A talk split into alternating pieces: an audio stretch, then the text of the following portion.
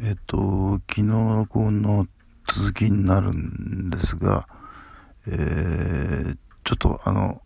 この日本での、えっ、と、報道をこうミスリードするような、というか、そのデモ自体をミスリードするような人たちがいるということを知って、ちょっと僕自身も昨日の発言がいや若干ミスリードされたなという気がするので、補足します。えー、今日、あの、現地のニューヨークに住む、えー、日本人の人と、えー、まあ、発端になった、えー、ミネソタ州のミネアポリスってあの、プリンスの故郷ですけれども、そこ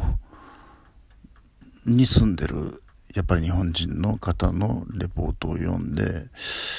あれなんですよね。例えば、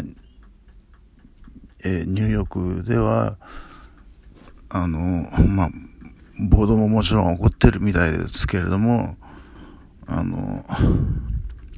例えば、警官で一人はぐれちゃったという人は、そういう中にあっては、もう、リンチにあって殺されるみたいなことになっちゃうじゃないですか。で、それを防ぐために、その人を守るように、こう、手をつなぎ合って、その人をカバーするっていうか、こう、守る。そういう黒人の人たち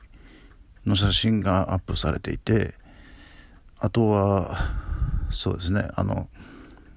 デパートなんかが襲撃されたっていうことも報じられてますけどやっぱそれもやっぱこうふ未然に防ごうとしている黒人あの理性のある黒人の人たちもちゃんといてまあそれはニューヨークの話なんですけどもえー、でミネ,、えーとミネアポリスなんですがこうその日本人の人が言うにはインスティゲーターっていう人たちが州を越えてわざわざやってくる。これな何だかっていうと厄介事を意図的に先導する人っていう意味らしいんですけど要するにこのデモをこうあえてこうらなんていうか暴力沙汰にするというかこう襲撃とかこう強奪とかなんかそういうことをやらせるようにこうわざわざ自分関係ないのにこう関係ないっていうか白人らしいんですけど白人至上主義の人らしいんですけどそういう人たちがでもこうミスリードしてこう暴徒化させているっていう現実があるみたいなんですよね。でそれで僕もあのそのでもああ暴徒化かみたいな感じだったんですけどやっぱそれは一部の人たちでちゃんとあのえー、こうセンスのある人はそういう暴動ごとにはなしないんですよね。それでまあちょっとこのコロナのことでと重なったのでこ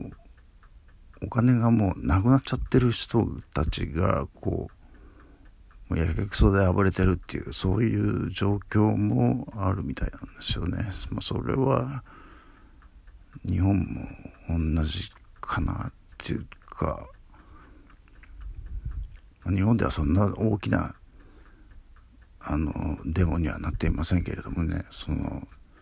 人種の対立みたいなものはもうほとんどないですからね。まあって言っちゃっていいのかなよくわかんないですけど。あのえそれであの